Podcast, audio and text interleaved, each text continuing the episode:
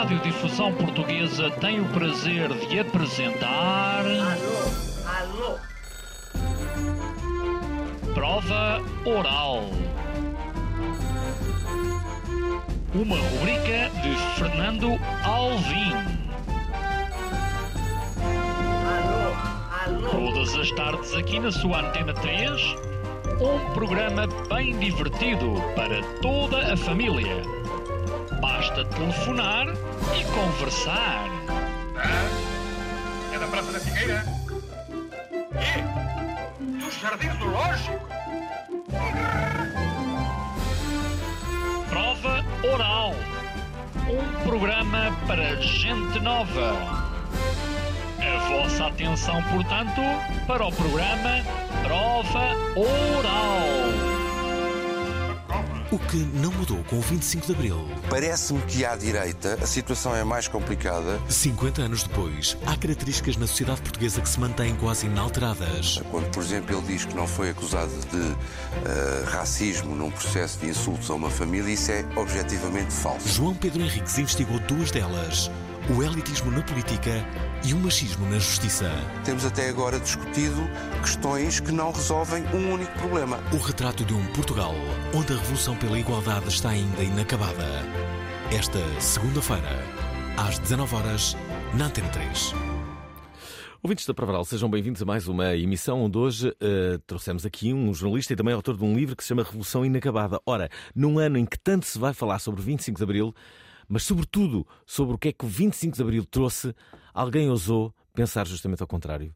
Então, e aquilo que o 25 de Abril manteve? O que é que trouxemos nós do tempo antes do 25 de Abril? Isto é, o que é que não mudou? É isso que João Pedro Henriques se propôs. Falei a verdade, João. Calhar- Uh, falaste, é, uh, apeteceu-me fazer qualquer coisa no contexto dos 50 anos do 25 de Abril. E eh, sabendo que há muita produção sobre o que mudou nestes 50 anos, Quiseste inovar. achei que era, podia ser sugestivo pensar ao contrário. Hoje, quando, quando conversávamos, eu dava-te um exemplo. É Assim, se me pedissem eh, para fazer uma reportagem sobre os casamentos de Santo António, provavelmente acharia muito mais divertido fazer uma, uma reportagem sobre os divórcios de Santo António. Ou seja, pegar naqueles casamentos e ver os que correram mal e ver porque é que correram mal e, portanto, eh, assinalar a data vendo um ângulo morto, um ângulo não normalmente observado. E foi isso que aconteceu. E depois, dentro desse tema, deste vastíssimo tema que pode ser o que não mudou com o 25 de Abril, escolher dois subtema, subtemas onde eu me sentisse mais à vontade. Olha, eh, de facto, tu pegaste aqui, sobretudo em duas coisas: na justiça, Certo? No machismo na justiça. no machismo na justiça, não é? Exatamente. E também na, hum, O elitismo na política. na- o elitismo na, na- na política. Tu dizes uma coisa muito, muito curiosa: dizes que, eh, que, que de facto eh, foram tradicionalmente as elites que governaram o país. Isto é, a, a classe política nunca se preocupou em ir buscar pessoas de classes mais baixas para que também pudessem elas Certo. fazer Certo. parte de um governo, por exemplo. Uh, uh, certo. Isso é uma característica que. Isso está estudado. É uma característica nossa. É uma característica que tem muito do nosso e eu já explico porquê. E, primeiro, isso está estudado. Ou seja, há uma, há uma produção, por exemplo, do professor António Costa Pinto, que nós conhecemos da televisão, de, de- a dizer opiniões sobre a atualidade, mas mais do que isso, ele é um investigador e um professor de ciência política e que investigou justamente a questão do elitismo, não só em Portugal, mas fez um grande estudo comparativo com outros, com outros investigadores eh, da situação também em Espanha, em França, eh, Itália, Grécia. E, e verificou que nós temos um sistema bastante elitista, ou seja, o que é que eu quero dizer com o elitismo? Quer dizer, os pobres não chegam à política em Portugal. E nós podemos sempre eh, dizer aqui dois ou três exemplos de pessoas que vieram objetivamente da pobreza eh, e, e conseguiram chegar à- à política. Uh, por exemplo, Jerónimo de Souza, a Marisa, do Bloco de Esquerda, tem um background de, de- de- de- de pobreza social na família e outros. Mas isso são exceções. E as exceções, como sabemos, têm uma grande utilidade, que é confirmar a regra. Portanto, a regra é os pobres não chegam à política e mesmo uh, isso começou a ser, está estudado desde a monarquia constitucional, mas isso também se verificou na Primeira República, que é um uhum. regime que, que só, só, só admite licenciados, por exemplo, com grande preponderância de direito e de, da Escola de Coimbra, e depois acentuou-se brutalmente durante o Estado Novo. Uh, o professor, o, o senhor Salazar, cada vez que precisava de um, de um ministro da Agricultura, por exemplo, ia ao Instituto Superior de Agronomia e recrutava um catedrático e era assim que fazia os governos. Não é? Uhum. Mas não achas que uh, seria impopular se não o fizesse? Mesmo agora. Uh, Imagina que alguém vai sem, sem qualquer curso tirado, quase certeza que, que iria ser uh, criticado pela, pela opinião pública. Então, mas agora, olha, nem sequer tem um curso e uh, é ministro do trabalho, por exemplo. Olha, olha uma coisa destas. Será que. É... Não, eu não estou aqui a, defender nada, só estou aqui a colocar. Eh, é, o que aconteceu é que depois nós temos a mania dos doutores, não é? Uhum. E depois há pessoas que, que querem à viva força ser doutores e engenheiros e depois tiram cursos ao domingo em circunstâncias em que a gente conhece. Olha, é? foi aqui nesta rua, foi na é, Universidade Independente, eu sei o que é que estás a falar. Ele depois fechou a universidade, pronto, para não haver Sim. mais chatice e acabou com a universidade. Uhum. E, e, mas esta, esta, este imperativo da licenciatura uh, cria situações destas, uh, que são de falsificação, ob objetivamente, de, de, de, falsificação do mérito, digamos assim. Quando eu digo uh, que os pobres não chegam à política, não quer dizer que não sejam licenciados, mas os licenciados que vêm da pobreza também os próprios não são recrutados. Quer dizer, e este sistema durante muitos anos, agora não mas durante muitos anos era um sistema em que só eram licenciados os filhos das elites, não é? Uhum. Não tinha havido ainda a proletarização da, da, da, do ensino superior, como, como aconteceu entretanto. O que acontece nesta questão do elitismo da política é interessante porque no 25 de Abril deu-se uma renovação a 100% da classe política de um momento para o outro. É? Uhum. Portanto, no dia 24, a elite política do país era uma, e no dia 25, 26 era outra, completamente diferente, e quase não sobrou ninguém de um, de um, de um, de um regime para o outro. Obviamente, mais uma vez, sobraram uma ou duas pessoas que são as exceções, que fazem o habitual serviço das exceções, que é confirmar a regra, não é? E, mas, tendo a classe política uh, sido renovada a 100%, esse procedimento elitista manteve-se. E, e, e, a outra marca desse elitismo é uh, como os primeiros ministros. e, e, antes, eh, antes ia uh, outro aspecto. Hum. Uh, segundo o Costa Pinto, na verdade, o único partido com enraizamento social é o PCP. Hum. Faz sentido. Porque recruta a partir de baixo. E é da natureza de classe do partido, hum. não é? O próprio Álvaro Cunhal era um filho das elites, não é? Uh, classe média uh, abastada, próspera, um advogado, etc. E o próprio Álvaro Cunhal, para depois se enturmar melhor com o seu partido, declarou-se filho adotivo do proletariado, não é? Ah, nós temos agora o caso do Pedro Nuno Santos, que se declarou neto adotivo do proletariado, porque, invocando que uh, o avô era sapateiro, sendo que não era bem sapateiro, era uma fábrica, é um bocadinho diferente. É, no fundo, todos os políticos tendem a, a, a dar uma imagem justamente de, de grande união uh, na, luta contra a pobreza, uh, indo sempre, estando do lado do, dos mais desfavorecidos, dos mais pobres. Mas na verdade é que não é esse o meio deles. Não, o que quer dizer, depois temos uma chatice que é os números, não é? As estatísticas, é, isso é, é, é, é muito incomodativo, mas é mesmo assim. Nós somos. Uh, o quinto país mais desigual da Europa e os outros quatro são quatro países que vieram do leste, os Bálticos e mais Bulgária, Roménia, acho eu, e portanto... Somos o país mais desigual da Europa? Desigual da Europa, tirando esses quatro novos uhum. países de, que vieram do, do, do, Império Soviético, digamos uhum. assim, da orla do, do, Império Soviético. Ok, mas dos mais antigos somos claramente o ah, mais claramente, claro, claramente, claramente, e, e, e, não deixamos de o ser. É? Mas de onde é que isto vem? Vem, uh, há quem ache que isto vem de uma, uh, de uma de um convívio que nós temos com a desigualdade em que a desigualdade não nos indigna. Ou seja, desigualdade em Portugal não rima com indignidade. Ninguém se indigna. Isso, muitas vezes, tem a ver com termos sido, por exemplo, uma cidade escravocrata, em que uh, a diferença entre as pessoas é encarada como normal e o facto de um escravo nascer filho de escravo e continuar escravo é normal. Nós temos uh, situações de, de, de, de convívio uh, passivo com comunidades historicamente pobres, não é? E achamos normal. O ano passado teve muito na moda a situação de rabo de peixe, por causa daquela série da Netflix. Uhum. E, e, é uma série que, de certa forma, torna, torna exótico, não é?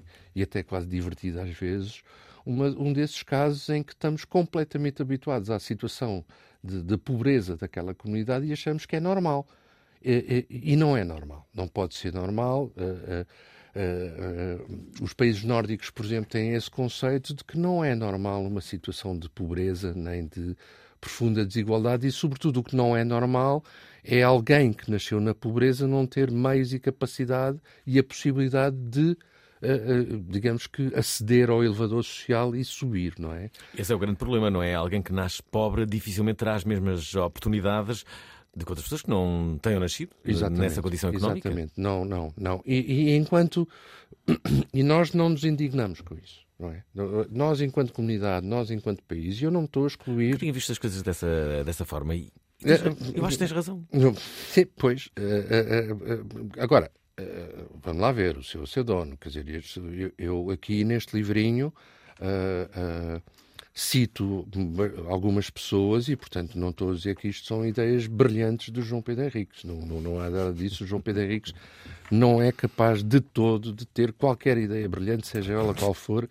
Porventura, porventura com aquela exceção de fazer uma reportagem sobre os divórcios de Santo António. Acho que isso era bem pensado. Hum. Sim, ou divórcio gay, por exemplo, ou coisa assim. Mas uh, nós temos outra característica que os nossos partidos de poder, uhum. que são o PS e o PSD, ao contrário dos partidos congêneros europeus, uhum. não foram formados a partir de uma base operária hum. ou de uma base trabalhista. O Partido Trabalhista inglês chama-se trabalhista por alguma razão, não é? Então... Não é porque eles trabalharam muito para fazer um partido, é porque eles vêm muito do, vêm do mundo do trabalho, do mundo sindical, etc. O Partido Socialista Operário Espanhol tem esse nome por alguma razão. Uh, o Partido Socialista Francês também tem essa raiz, o italiano também tinha, os nórdicos também têm. Portanto, são partidos que recrutaram a partir da base, a partir da base da hierarquia social, não é? A partir do operariado. E os nossos partidos de poder, que é o PS e o PSD, são partidos de burgueses eh, estabelecidos. O PS é formado a partir de uma elite de advogados e o PSD também. Aliás, há uma história que está contada neste livrinho, uhum. que foi o Dr. Soares, uma vez, após o 25 de Abril, foi com uma, uma delegação de, de, camaradas dele, da direção do PS, encontrar-se com o Filipe González, que era uhum. já líder do Partido Socialista Operário Espanhol. E quando o, o, o, o Filipe González viu a delegação do, do, do PS, perguntou ao Dr. Soares, então, e os operários? Onde é que estão os operários? E o Dr. Soares explicou que não tinha operários. Não tinha. Aliás, vem daí, por exemplo, a grande dificuldade em fazerem uma central sindical que se conseguisse opor à central sindical do PCP, que é a CGTP. E, de facto, não conseguiram.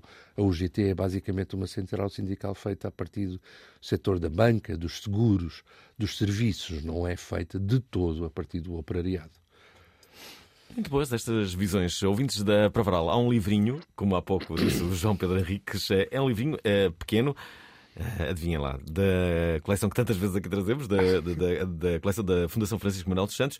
Uh, podem podem, podem comprá-lo? Uh... Eu digo em minha defesa, o livrinho é pequeno, mas, mas é muito mais difícil escrever pouco do que escrever muito. Sobretudo em Portugal, em que o número de caracteres, muitas vezes, na academia ou no direito, é, uma, é, uma, é quase uma medida de, de qualidade. Não, hum. não, é muito difícil escrever pouco. É o que eu tento dizer, pelo menos e há pessoas que acreditam. Depois, a verdadeira razão é que, se calhar, podia ter escrito mais, mas, mas, não sou, mas deu uma preguiça. O repto que vamos lançar é justamente esse. O que é que acham que não mudou com o 25 de Abril? O que é que não mudou? Façam lá este exercício. Pensem, sejam criativos e criativas, digam-nos, enviem uma mensagem para o nosso WhatsApp. A melhor mensagem vai levar este livro de João Pedro Henriques, que se chama Revolução Inacabada. O que não mudou com o 25 de Abril.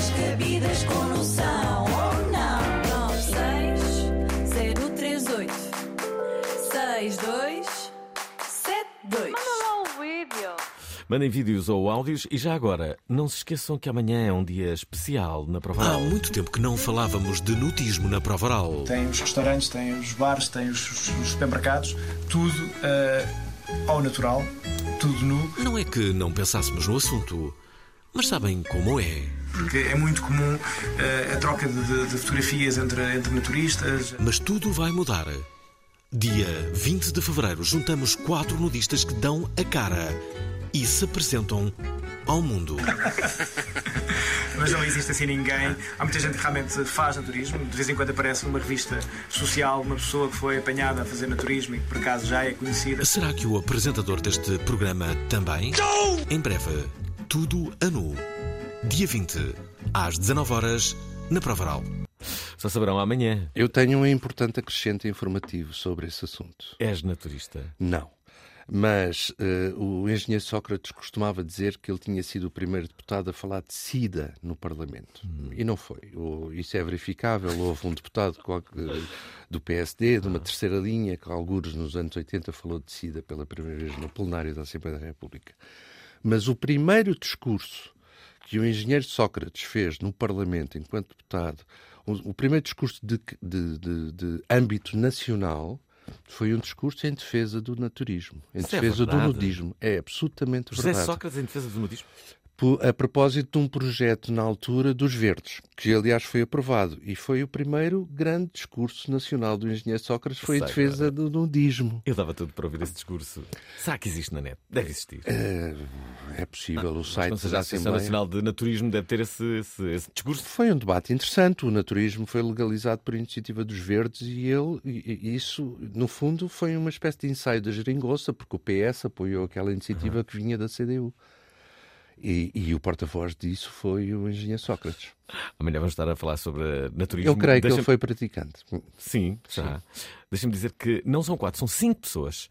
São três mulheres e dois homens que vão estar aqui amanhã ah, a dar o, o corpo pelo ah, naturismo. É uma questão de verem nas redes o que é que vai acontecer. Deus me ajude. Logo eu, que sou agnóstico. Bom, hum, ora bem, eh, João, Jo- eh, João Pedro Henriques lançou este livro que se chama Revolução Inacabada. Temos que falar agora da, da- da justiça e, e do- de tu aqui também defenderes que existe machismo na justiça. Existe. Sempre existiu. Quer dizer, existe machismo na sociedade portuguesa, ponto. Não é? E depois, o que é que aconteceu? Hum, o que é que, como é que é? O que é que sucede? O que é que sucede? Ah, ah, depois do 25 de Abril houve um decreto, logo ali em junho, um decreto com 900 caracteres a abrir a magistratura às mulheres. E as mulheres começaram a entrar. E, portanto, neste momento são, nas magistraturas, são a maioria do- do- dos juízes, só não são a maioria no Supremo Tribunal de Justiça e no Supremo Tribunal Administrativo, embora o Supremo Tribunal Administrativo seja presidido por uma mulher. São a maioria dos advogados, são a maioria dos procuradores do Ministério Público e, portanto, as, as mulheres são uma, eh, absolutamente maioritárias no mundo da justiça.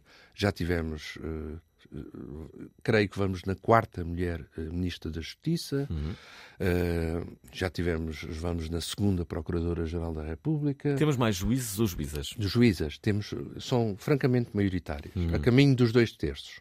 Qualquer dia tem que se fazer uma lei de cotas para proteger os homens na magistratura, porque estão, assim, a caminho da extinção. Eh, mas isso, segundo estudos feitos e citados no, no, no livrinho, não introduziu nas, nas, nas decisões judiciais um viés feminino, uma atenção especial à questão feminina, à condição feminina e à violência sexual e ao problema da violência sexual. E, portanto, o que é que acontece? O que é que sucede? As mulheres continuam a ser assassinadas e os números não baixam. E, portanto, por mais que haja mulheres na justiça, por mais que as leis tenham melhorado e melhoraram, embora não estejam ainda a 100% de acordo com os padrões internacionais exigíveis, eh, as mulheres, o resultado final é que o número de, de mulheres assassinadas em Portugal continua alto e não há maneira de diminuir. E, portanto, eh, há aqui um problema de, aliás, detectado internacionalmente, de uh, de, de, uma baixíssima taxa de condenação. Na verdade, passam-se duas coisas. A lei inventou mecanismos desculpativos, uma, uma, um dos quais é a suspensão provisória de processo, uhum. não é? a que se acumula um outro que já existia, que é a pena suspensa, não é? Portanto, esses mecanismos são usados em excesso, em excesso, e ao mesmo tempo os, os mecanismos punitivos que foram também criados, por exemplo, o julgamento sumário, para quem for apanhado em, em flagrante delito, delito uh, não é usado. E, portanto, temos esta combinação entre... Não é usado? Não é usado, não é usado. Não, não usam, não usam. Está lá na lei porque não querem, porque há machismo na justiça, não é? E, e, e, o que já vimos é que as mulheres, elas próprias não... Uh, o caminho está a ser feito, de facto, e devagar se, uh, hum. se, se lá chegará, mas até agora eu meço sempre as coisas pelos resultados, não é? E assim como no elitismo, eu acho que a falta de empatia da classe política com o problema da desigualdade conduz a que se mantenham os elevados níveis de desigualdade, não é? Uhum. Porque a empatia é, é, é, é, a melhor maneira de resolver um problema é ter empatia com o problema, é sentir o problema, não é? Uhum. Uh, também na justiça o que se passa é que uh, as leis mudam, há mais mulheres, mas depois o resultado é que as mulheres continuam a ser assassinadas como se não houvesse amanhã. Mas Portugal ocupa a liderança. No... não, não, não, não, não sei se posso dizer liderança, mas sei que uh, uh, uh, o assassinato de mulheres num contexto de violência eh, doméstica ou conjugal hum. é uma das maiores, é a razão principal individual de assassinato em Portugal. Ou seja, há mais mulheres a serem assassinadas pelos maridos do que pessoas a serem assassinadas por tráfico de tráfico droga. De droga esse tipo de coisas, não é? E, e, e portanto, atrevo-me a dizer, e não sou o único a dizer, aliás, uhum. não sou o primeiro a dizer, nem de modo algum, que provavelmente a violência doméstica é o nosso mais grave problema de segurança interna que nós temos em Portugal. E, e, os resultados são esses, quer dizer, não, o problema não se resolve. Aliás, tu uh, falaste-me de um livro uh, editado pela tinta da China. A autora chama-se Isabel Ventura e que fala uh, justamente sobre os tribunais portugueses. O livro chama-se Os Tribunais Portugueses e a violência sexual, que fala justamente disto que é, acabas de revelar. É, é, é, Medusa no Palácio de Justiça. É uma, é uma tese de doutoramento da Isabel Ventura. Hum. É um livro extraordinário. E, e, se forem dados a coisas kinky, digamos assim, tem hum. muita literatura porno lá no meio, porque há, obviamente, juízes e juízas que se esmeram no, no detalhe uh, das violações e disso tudo, uhum. e, portanto, percebe-se algum deleite uh, pornográfico na, na, escrita das sentenças. Há um caso, há um caso uh, que tu abordas de uma juíza que absolveu um psiquiatra que violou a paciente. Exatamente, é um psiquiatra que violou a paciente no, no, no consultório, uma paciente que estava grávida no fim do, do período de gestação. Uhum. Uh, e que uh, foi condenado em primeira instância e depois numa segunda instância, que foi na relação do Porto, foi absolvido. Depois acabou condenado, mais uhum. tarde. Uh, e em que a senhora juíza está aí citada, Eduarda Falcão, não sei uhum. se, se, está reformada, se não está reformada, a senhora juíza citou um conceito de Ovídio. Ovídio foi um poeta romano uh, naqueles tempos, que escreveu um, um, poema lindíssimo de amor chamado A Arte de Amar. E onde ele desenvolve um conceito, que é um conceito chamado, que, identificado como vis grata. A vis grata é uma, é uma latinada para uh, a violência que se agradece, a violência agradável. E, portanto, ela teorizou, que é um conceito, aliás, muito usado na justiça italiana por causa dos crimes de violação. E ela teorizou que para o trato sexual normal é, no, é, é, normal que haja um plus de violência do homem e uma encenação de recusa da mulher, e de modo que aquilo que pode parecer uma violação não é de facto uma violação porque faz parte da, da, da encenação do sexo, digamos assim. Visgrata. Visgrata, violência agradável. Violência que se agradece. Conceito muito bonito. É, muito bonito. E, e quer dizer, mais ou menos do paleolítico superior ou, ou por aí, não é? E, e, estes conceitos ainda, às vezes, ainda aparecem. Aparece também um. um, um, um esse caso é muito exemplar porque uh, uh, a senhora, ao ser violada, não protestou. E, portanto, a violação, para ser valorizada enquanto crime, precisa daquilo que a Isabel Ventura chama um trauma show. É preciso que a violada grite por todos os lados e berre desalmadamente, e se não for assim, uh, não é considerada. Ora, isto não, não funciona assim. Essa senhora estava num consultório de psiquiatria e, portanto, não estava bem não é? Uhum. E estava e, e, numa situação de assimetria total do poder, em que tem um médico e ela. E ela grávida, muito grávida, com dificuldades já de. sem, sem agilidade, não é? Uhum. E, portanto, uh, ainda existem sentenças assim. Mas o mais grave. Esse, esse tipo de sentenças está a diminuir, não é? Uhum. Mas temos o tal problema das suspensões provisórias do processo e das penas suspensas. Há aí um caso que eu conto do senhor Adelino Briotte, que foi. Estou pasmado com a tua memória. Avelino Briote é ótimo. É, foi, é ótimo. Ele suicidou-se na prisão uhum. aqui há pouco tempo. Estava no estabelecimento prisional, de, no Hospital Prisional de Caxias, por uhum. causa de surtos psicóticos. Esse senhor foi, a certa altura, ele teve um, teve um divórcio desagradável eh, em relação ao qual ele se opôs, ele não quis. Uhum. Ele vivia numa aldeia, de, ele vivia numa aldeia de Barcelos. e, e e ele não quis aquele divórcio, mas o divórcio foi à frente, foi, avançou, e, e, a certa altura ele vingou-se agredindo uh, pessoas da família. E depois foi condenado uh, por violência doméstica, mas o juiz decidiu decretar-lhe uh, pena suspensa. E ele voltou à comunidade de onde tinha saído, não é? E, e, acabou por assassinar cinco pessoas por vingança porque não tinham colaborado com ele quando ele foi julgado, não tinham colaborado com ele no divórcio, em relação à mulher dele, não é? Uhum. Não tinham estado do lado dele. Uh, e não tinham estado do lado dele depois no julgamento por, por, violação, por violência em relação a pessoas que ele agrediu.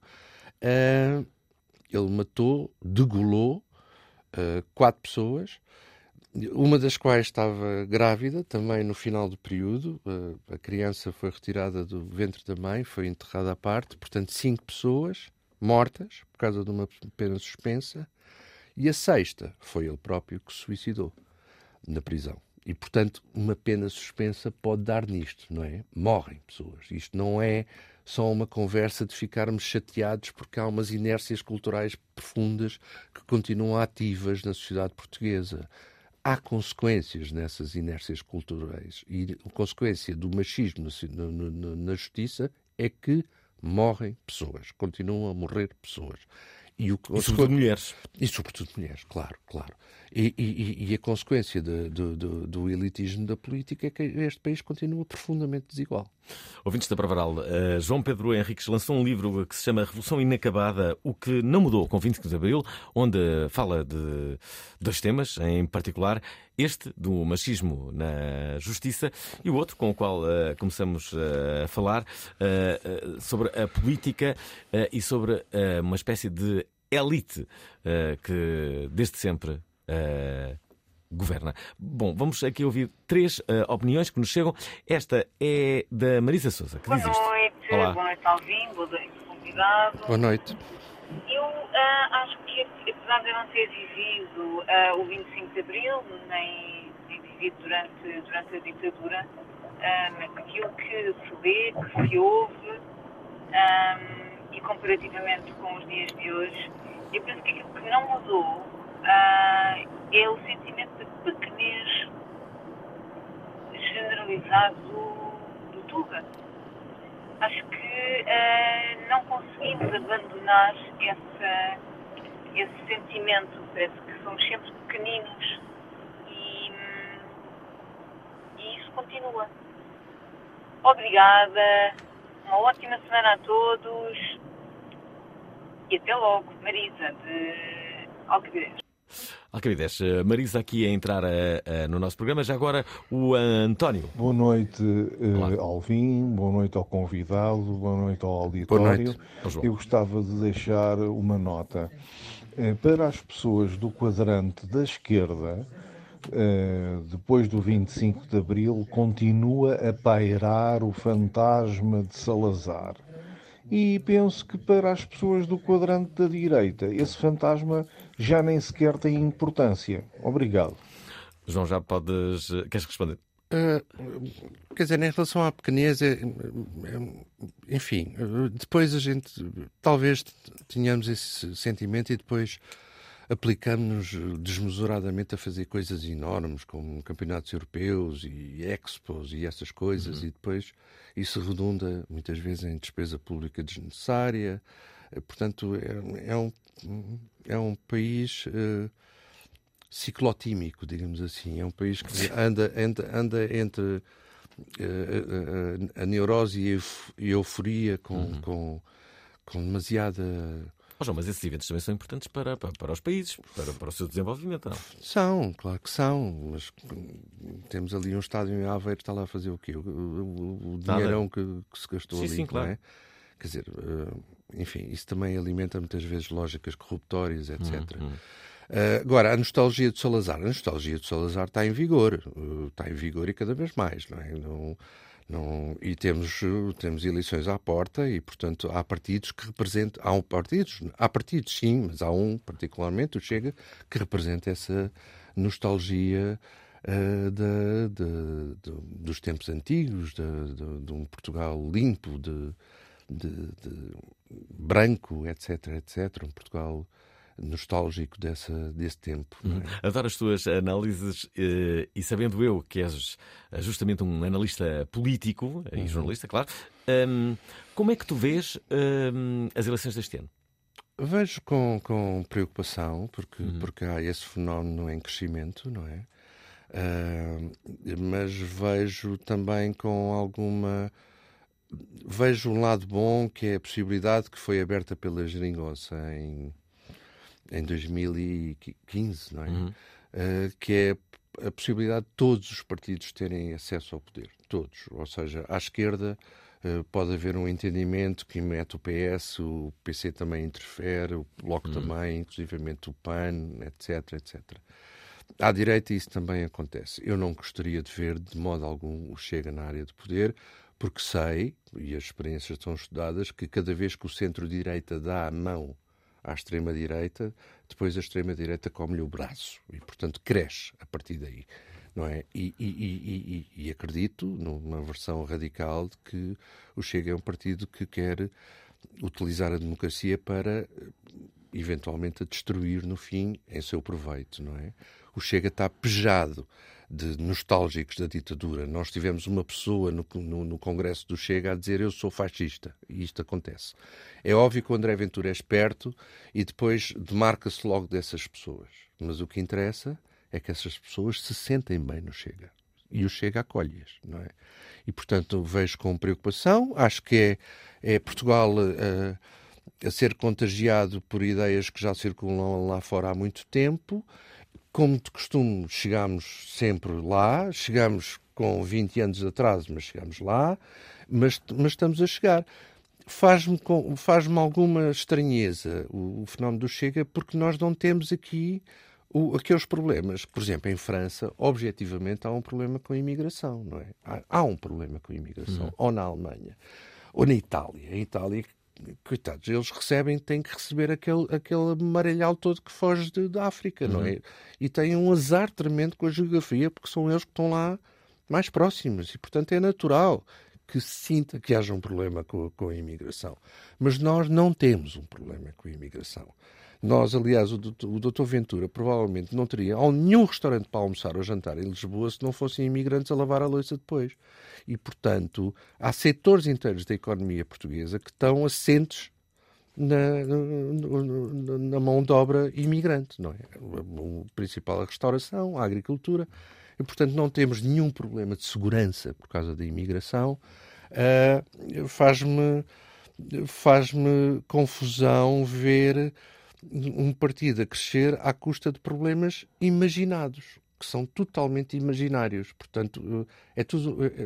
É extraordinário como é que a ficção pode depois sustentar decisões concretas de voto. Hum. Deixa-me aqui colocar mais três mensagens. Esta é do uh, Filipe. Olá, boa noite Olá. à prova oral e ao convidado. Hum. Uh, eu se calhar gostava de colocar uma questão. Se o convidado não acha que a Igreja Católica continua a ter uma influência brutal neste país, a Concordata acho que é a prova disso. Concordo. E também, quer dizer, no perpetuar de alguma, hum, não queria exagerar na, na, na, na palavra, mas de miséria, porque tem aquela uh, sempre. Um, eh, caridade, eh, substituindo-se ao Estado, por exemplo, na assistência aos, aos idosos, nos lares. E por outro lado, também gostava de colocar, já que estamos em eleições, se não acha que foi a classe jornalística ou, ou, ou, pelo menos os grandes grupos de, de, de, comunicação social que levaram um determinado partido e uma determinada figura ao ponto em que ele está agora. Uhum. Muito boas estas perguntas do uh, Filipe. Ótimas, maravilhosas. A segunda então é incrível, adoro. Já lá vais. Nádia Miranda diz isto. Moral. Olá, Prova Oral. Queria só deixar aqui uma opinião minha, e é só mesmo uma opinião, mas uh, eu penso que um, o facto de haverem mais mulheres na justiça não tem nada a ver com uh, a diminuição de, dos casos de violência doméstica porque muitos casos de violência doméstica nem sequer chegam aos tribunais.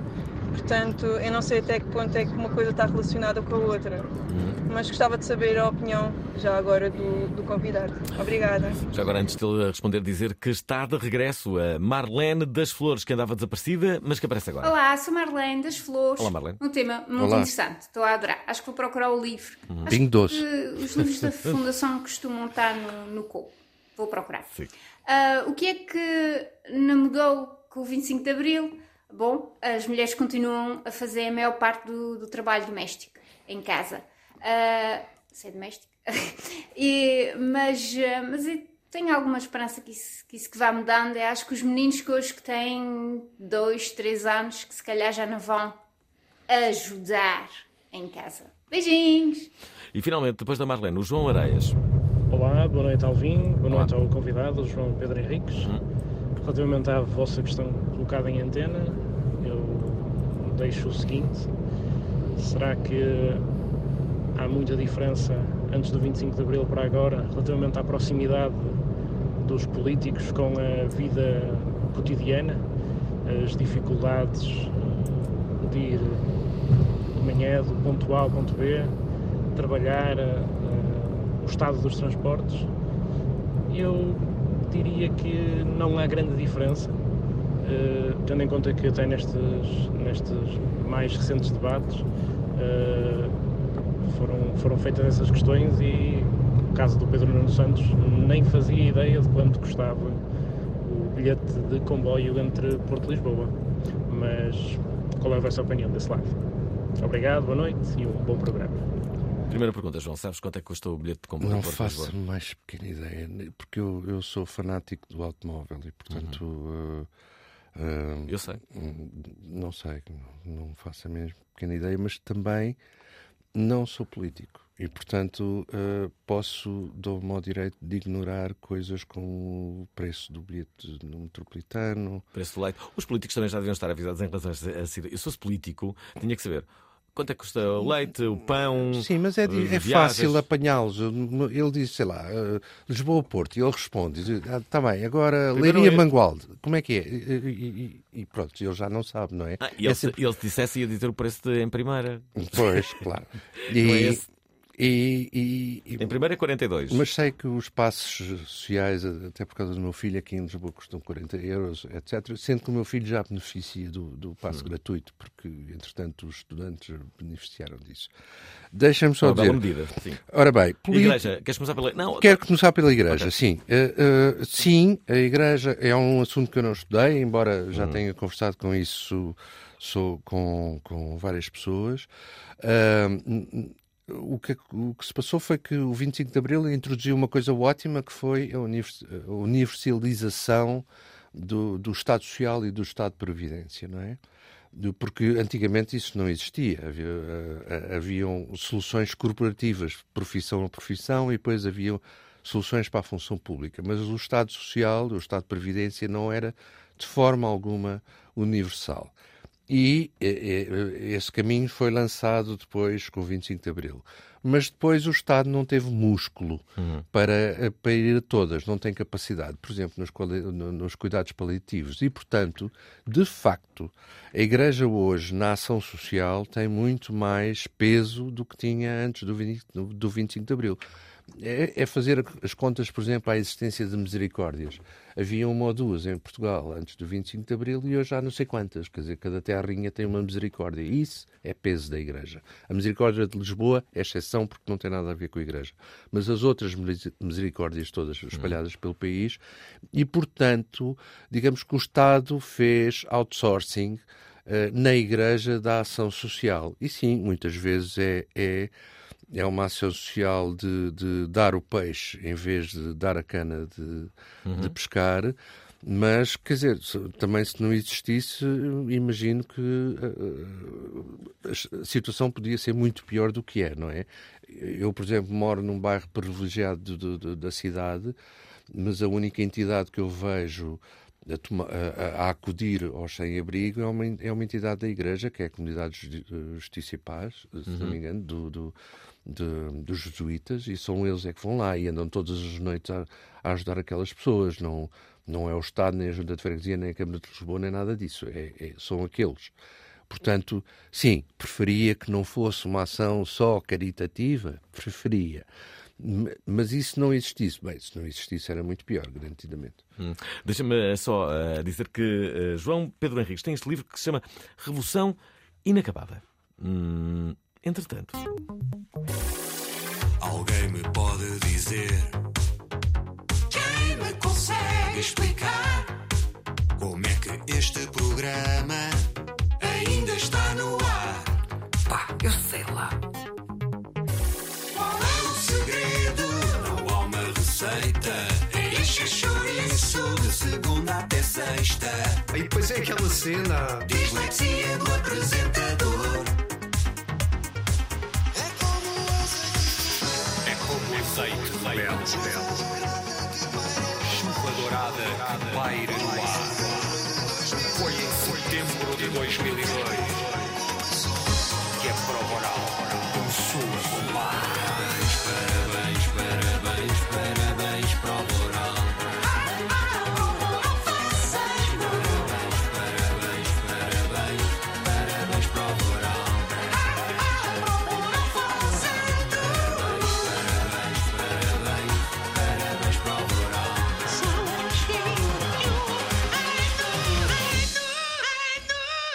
Olha, há pouco respondeste uh, à questão da Igreja, mas uh, assim por alto, lembro-me que uh, Nádia perguntava-te, dizia aliás, que alguns casos de violência doméstica nem sequer iam a, tri a tribunal, e depois esta última falava um bocadinho da vida cotidiana dos políticos, não saberem os preços, que tu ficaste assim ao leve, não sei se queres dizer mais, mais alguma coisa.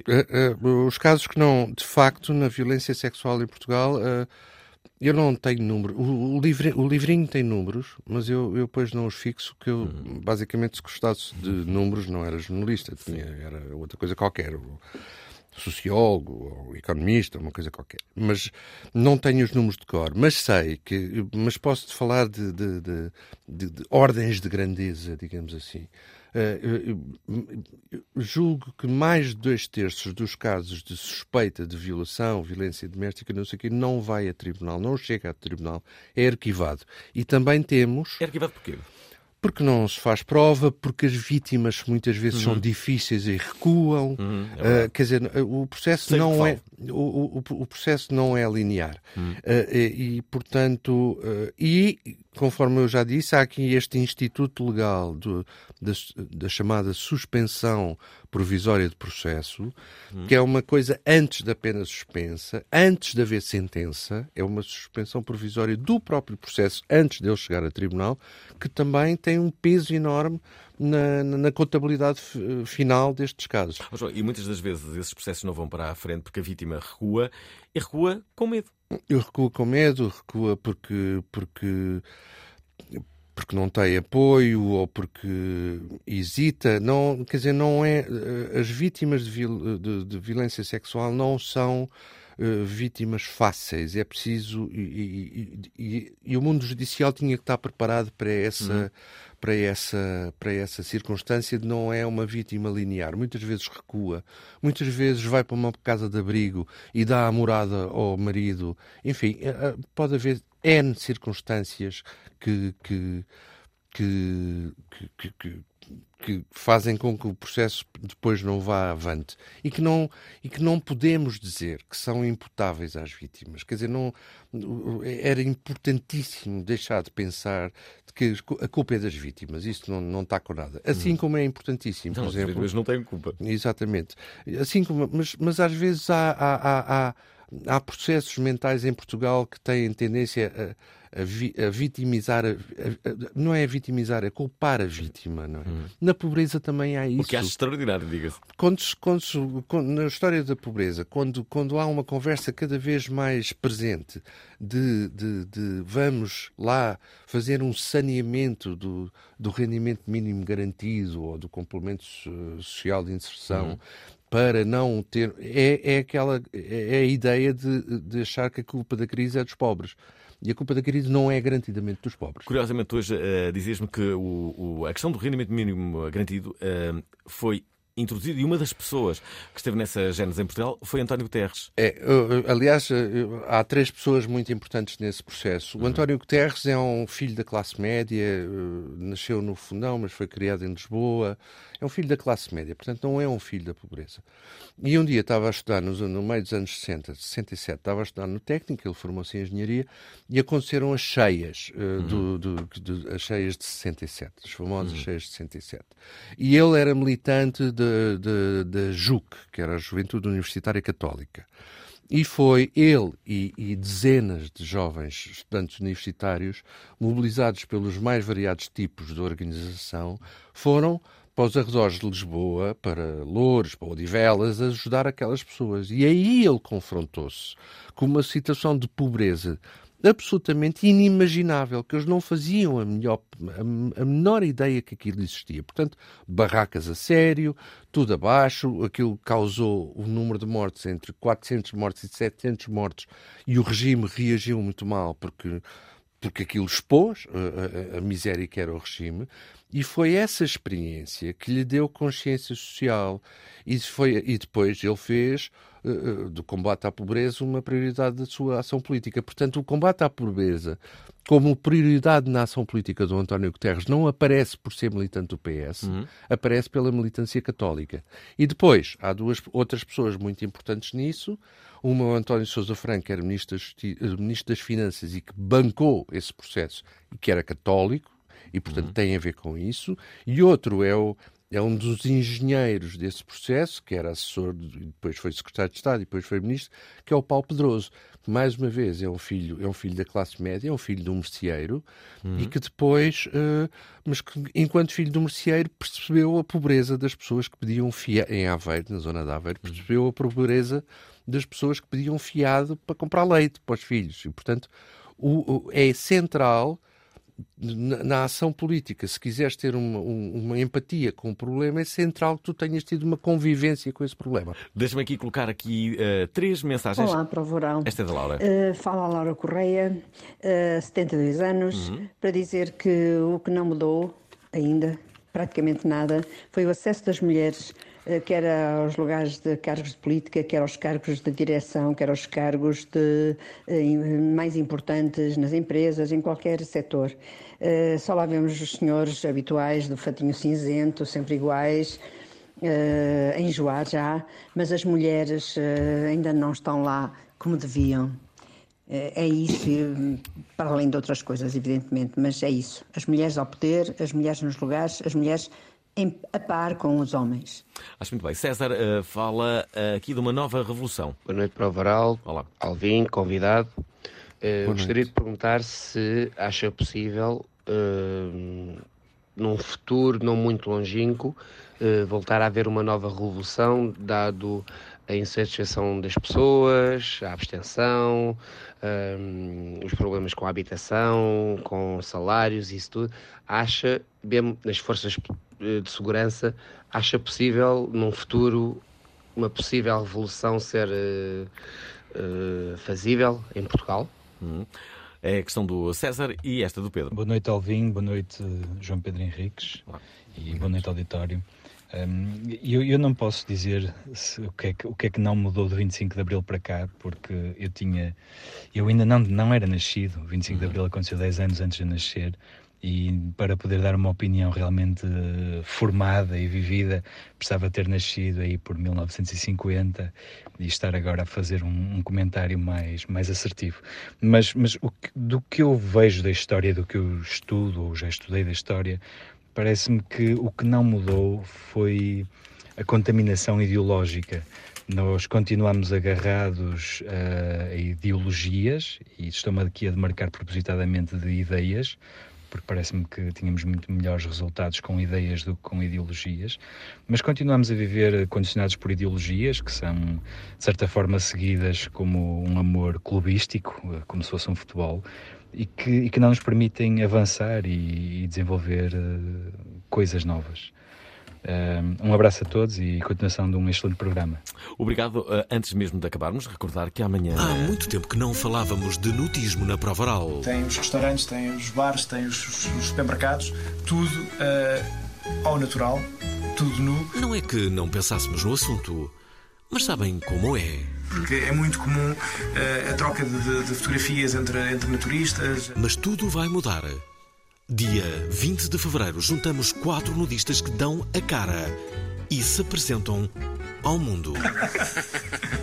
Mas não existe assim ninguém. Há muita gente que realmente faz naturismo. De vez em quando aparece numa revista social uma pessoa que foi apanhada a fazer naturismo e que por acaso já é conhecida. Será que o apresentador deste programa também? Não! Em breve, tudo a nu dia 20, às 19 horas na Provaral. Estamos de volta. Vejam amanhã e ouçam, sobretudo, não podem fazer as duas coisas, não é? Uh, aqui na Antena 3, um programa só sobre nudismo com cinco, cinco participantes. Vamos ver, João. Uh, acesso das mulheres. Uh, uh, eu acho que, apesar de tudo, não concordo. Acho que há cada vez mais mulheres na política, nas uhum. empresas, etc, etc. há um caminho a fazer. Obviamente que sim, que há um caminho a fazer, mas a situação melhorou muito. Eu concordo, por exemplo, com a lei das cotas. Uhum. uma vez vi alguém dar um exemplo que uma lei das cotas é um bocado como um, um aparelho dentário. Não, não, não é muito bonito ter uhum. que se forçar a realidade desta maneira, mas, mas é necessário e acaba por ser útil. E, portanto, esse no Parlamento já terá à volta de 40% de mulheres, esse caminho está a ser, está, a ser feito. feito. está a ser feito. Uh, uma revolução, eu não, não sou adepto de revoluções, se, se tivesse que ser alguma coisa seria um, um reformista. Uh, sei, talvez, de, de, de alguma educação marxista-leninista que as revoluções muitas vezes precisam de vanguardas. Uh, no, no, caso do 25 de Abril, a vanguarda foi uma série de capitães que estavam muito chateados com a guerra colonial e que estavam basicamente fartos de andar a morrer por, por coisa nenhuma. Uhum. E, e, e, se, e, e, portanto, temo que uh, o, o, a infiltração da extrema-direita nas forças de segurança seja capaz de produzir ideias idiotas uh, e, e, e de, de, de, de, martelar a realidade e de forçar a realidade com, com ações tipo golpista. Hum. E, e, já houve ensaios até nesta campanha, que houve um, um dirigente sindical que, que, falou na hipótese dos polícias não colaborar, colaborarem a levar as urnas para, eh, de voto para os sítios, não é? Isso é golpismo, isso é golpismo. E, portanto, a haver uma revolução, eu, eu temo que, que seja do, do, do, pior sinal possível, não é? Uhum. E, e, e, e, será esse, são esses que têm a, a vanguarda, uh, digamos, armada do seu lado.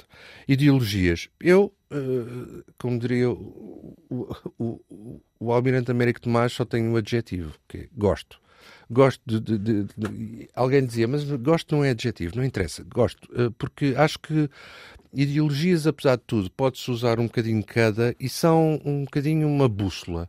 Fornecem-nos um norte, um sul e um oeste e um oeste. E depois a gente pode ir buscar um bocadinho cada uma. Hum. Mas não há mal nenhum em que eh, tenhamos ideologias como referência e também que tenhamos uh, como referência uma espécie de hemisfério esquerdo e hemisfério direito para nos enquadrarmos.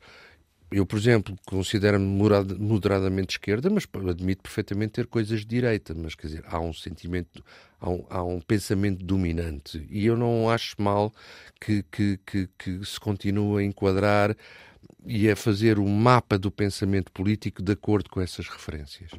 Muito bem, não temos mais tempo, temos que te agradecer o facto de teres vindo, João. Obrigado. Obrigado. Acho que foi extraordinário este programa, onde falamos sobre o 25 de Abril, mas numa outra perspectiva. Basicamente, o que é que não mudou com o 25 de Abril. Revolução Inacabada. Assim se chama este livro.